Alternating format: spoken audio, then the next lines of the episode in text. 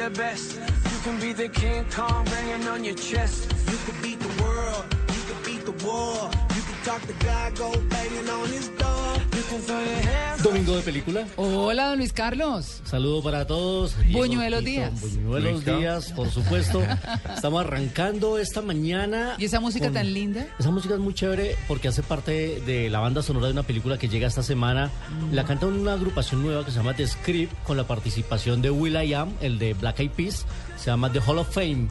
Y tiene que ver con una película deportiva. A mí, a mí me gustan mucho las películas que tienen que ver con deportes. Sí. Porque saltan el espíritu humano, el esfuerzo, la superación, la grandeza. Por eso, Douglas, saludo, me encanta tanto Rocky. ¿Por qué Ah. hace eso? Pero esta tiene que ver con béisbol. Se Ah. llama Un golpe de talento. El título en inglés es diferente. El, el inglés es eh, Million, Million Dollar Arm, algo así como el brazo del millón de dólares.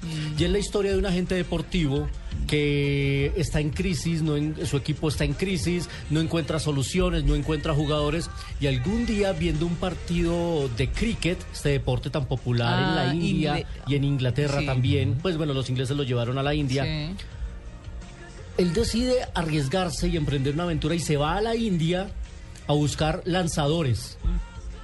Y se trae dos chicos indios a los Estados Unidos a, intera- a intentar incorporarlos a la Liga Profesional de Béisbol en los Estados Unidos en una muy difícil tarea. Eh, la gente, por supuesto, incrédula dice, este tipo está loco.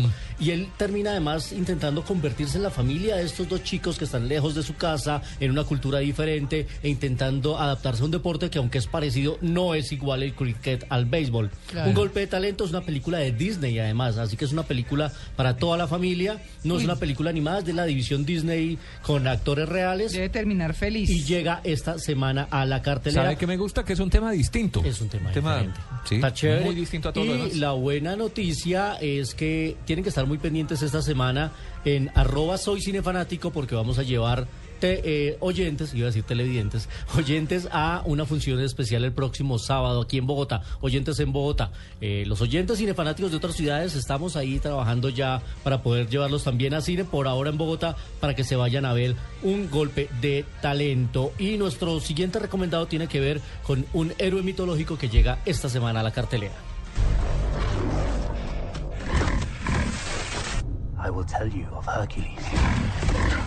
Part mortal, part god.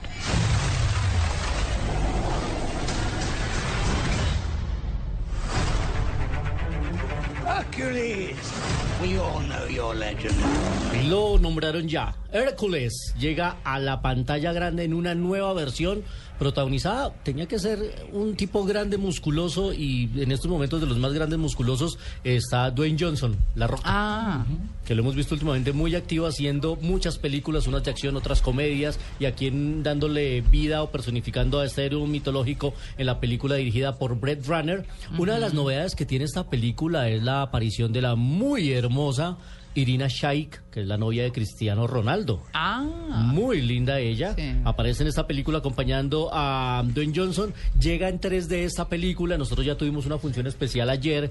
Eh, varios de nuestros cinefanáticos la vieron en IMAX y les gustó. La película está animada, está entretenida, con buenos efectos y trayendo una historia de guerra, de, de heroísmo, como tienen que ser estas historias de Hércules. Dwayne Johnson es ahora La Roca. Estoy seguro de que a usted no les tocó unas caricaturas de la televisión colombiana que se llamaban Hércules. No, no.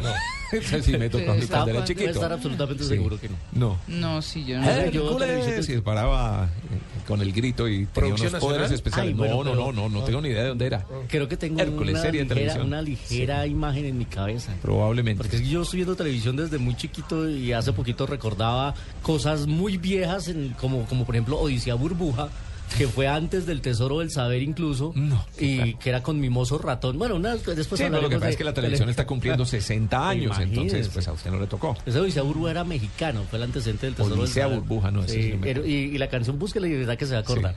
Por lo pronto vamos a hablar de cine independiente porque, uy, qué bueno llega un cargamento de cine independiente a Bogotá. Arranca este viernes un festival que se llama Indievo. Festival de Cine Independiente de Bogotá, primera versión, con unas joyas que nos traen destacadas en Sondan, destacadas en Tribeca, destacadas en muchos festivales en el mundo. Y Ya están vendiendo las boletas para que la gente vaya y vea de lo mejor del cine independiente y nos acompaña en línea Juan Carvajal, gestor de esta idea. Juan, buenos días. ¿Qué tipo de películas vamos a ver en este Indievo Bogotá? Hola, buenos días. Bueno, vamos a tener una, una muy bonita selección que, que realizamos desde los festivales de Berlín, eh, Sundance y Tribeca este año. Mm, Vamos a um, abrir con Frank el próximo viernes. La de Fassbender. en Cinemanía. Sí, fantástica película que está causando mucho, mucho revuelo en los Estados Unidos, donde precisamente está Michael ahí, de la máscara. Es una, una muy buena película con una gran actuación de él. Tenemos también The Kidnapping of Michael Salvador, que es una secuencia de Michael Salvador, que es una película francesa que se llevó el mejor guion en Tribeca.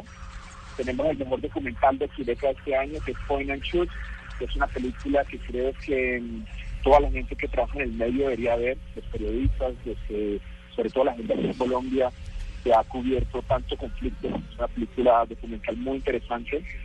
Tenemos la película de Murdoch, de Capital the Care, que fue premio de la crítica en Sundance. Tenemos la, la última película de Harry, que es Short Story, que también la tendremos aquí. Y lo bueno, Juan, discúlpeme que lo, que lo corte, y lo bueno, Juan, es que la información de todas estas películas la pueden encontrar ya en la página para que puedan ver los trailers, puedan ver la sinopsis, qué tipo de películas están viendo y a qué festivales han asistido. Recordémosle a la gente la dirección donde pueden buscar justamente la información, la dirección oficial de la página de este Festival eh, de Cine Independiente en Bogotá. Sí, es muy fácil. Ahí está toda la información, como lo dice, que es www.indiego.co, indigo, indiego.co. Ahí pueden encontrar toda la información de las películas, pueden comprar las boletas porque ya están en la, en la preventa que se ha movido muy bien.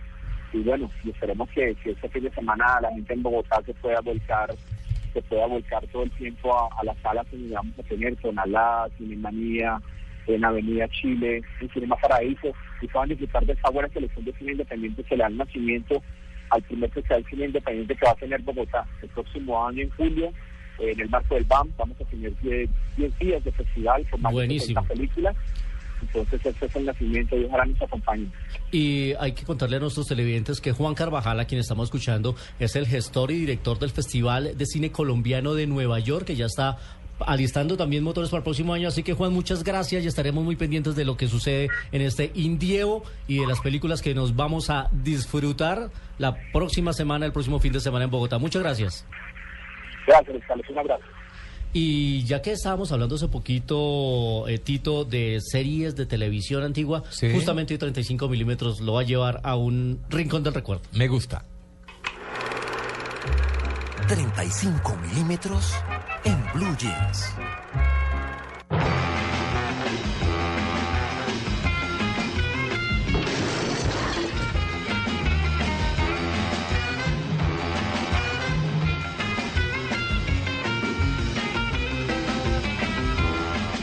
La familia Munster. Los Monster, así es, aparecía Fred Winnie haciendo de eh, Frankenstein, el, eh, tío, el abuelo que era Drácula, Marilyn que era la niña bonita, eh, y estaba el chiquitín que era el, el niño lobo. Sí. Eh, pero hoy lo traemos a colación porque mañana se cumple ma- un aniversario más del nacimiento de Yvonne de Carlo, que era la que hacía de Lily. Claro, Claro, Lili muy Monster. bella. Sí.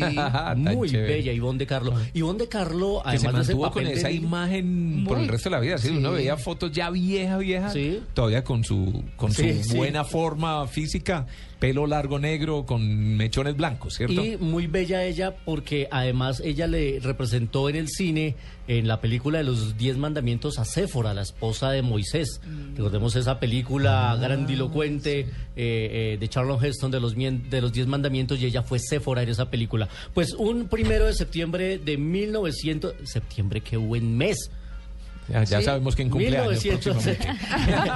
Primero de septiembre de 1922 eh, nació Ivonne de Carlo, murió ya, murió el, eh, el 8 de enero del 2007, hace Ah. cinco años ya murió Ivonne de siete. Carlo. Hace siete años, corrijo. Murió a los 84 años Ivonne de Carlo, pero la recordamos hoy en esta serie de televisión muy buena, me encantaban los Monsters. Llegaba en blanco y negro esta serie. eh, ya el chiquitín que hacía de- del- del niño lobo, ya. No, pues un señor. Ya, exacto. Muy a inicios de los años 70. Muy a inicios de los años 70, mediados de y los aquí 70, lo veíamos más 74, hacia los ocho- 75. sí, eh, lo- y la repitieron después, eh, promediando los 80. Era muy divertida. A mí me Bueno, y encantaba. BJ McKay en esa camiseta. Hoy mi camiseta es de BJ McKay haciéndole homenaje a una de las grandes series de televisión de este hombre que andaba en su En su tractomula tractomula con con su mico. chimpancé. Sí. BJ McKay, BJ and the Beard era el título en Sí. inglés, que recordaba que tuvo dos incursiones en otras series. Se encontró alguna vez con los Duques de Hazard, en un capítulo, y se encontró también con, Con- Chips Patrulla Motorizada. Ush. No. Que seguramente eran producidos por los mismos. Sí, seguramente claro. eran los productores y, e intercalaban ahí guiones entre una y otra carretera. Pero hoy mi homenaje en mi camiseta es de BJ McKay. Luis Carlos. ¿cómo va la industria del cine en Colombia? Bueno, el- el- la, la taquilla en Colombia. Porque uno cada vez ve más gente en cine. Se, Sí. se está moviendo muchísimo porque se están abriendo muchas salas, está creciendo la cantidad de espectadores. Este año, a mitad de año, ya superamos lo que se hizo el año pasado Increíble. en cuanto a asistencia a cine. La gente está Increíble. retomando ir a cine en familia. Es que es una el delicia. mejor plan de- Sí. para todos. Y lo mejor de todo, la tecnología. Eh, está haciendo que Está cada vez tengamos proyecciones de mejor calidad, cine digital, ya no vemos el cambio del rollo en la pantalla, ahora todo es digital, además del 3D, además del 4D. eh, Además, que- los nachos con queso, deliciosos. los nachos con No, es que le hago la pregunta porque estoy leyendo un artículo que aparece en el Huffington Post hoy. Y dice que en cine, el cine en los Estados Unidos está terrible. Pues no mire- les ha ido ni cinco de bien. Dice que se, se espera que este año eh, las ventas de etiquetes bajen a 3.9 billones de dólares, un 15% menos que el verano del año pasado.